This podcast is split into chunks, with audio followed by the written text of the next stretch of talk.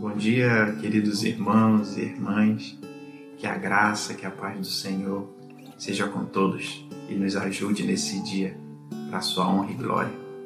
Meus queridos, é, todas as manhãs, Pamela e eu, quando abrimos a janela aqui da sala, a gente escuta o barulho dos pássaros. Aqui onde nós moramos, no entorno, existem várias árvores é, frutíferas e a gente observa os pássaros cantando, se aglomerando, cantando, se alimentando. E esse fato nos remete ao que Jesus falou algo aos seus discípulos, e eu penso que servirá para nos dar esperança nesse dia, que é o texto que Jesus falou lá no Sermão do Monte, lá em Mateus 6, 25, 26. Ele vai dizer o seguinte para os seus discípulos: Por isso eu vos digo, não andeis ansiosos pela vossa vida quanto ao que haveis de comer ou beber, nem pelo vosso corpo quanto ao que haveis de vestir. Não é a vida mais do que o alimento e o corpo mais do que as vestes? Observai as aves do céu. Não semeiam, não colhem, não ajuntam em celeiros, contudo vosso Pai Celeste as sustenta. Então aqui Jesus pede para nós olharmos para a natureza olharmos para os pássaros que se alimentam e o texto diz que Deus, o Criador, sustenta esses pequenos seres, sustenta os pássaros.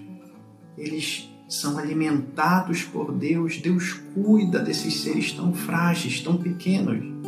Ele finaliza no versículo 26 dizendo: Porventura não valeis vós muito mais do que as aves?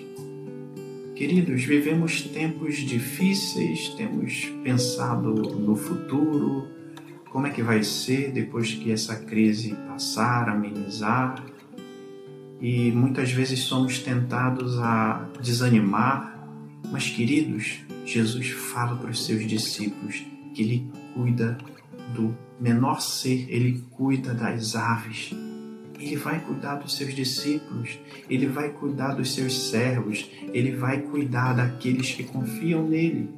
Queridos, Deus já está, Deus tem cuidado de nós nesse período difícil. E Ele vai continuar cuidando, assim como Ele tem sustentado, abençoado os passarinhos. Ele também tem cuidado de nós.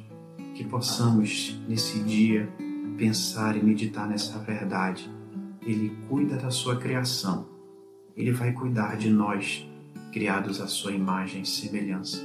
Que possamos descansar nessa verdade neste dia, que Deus possa abençoá-lo, abençoá-la neste dia, para a honra e glória do nosso Deus. Um abraço, meus queridos.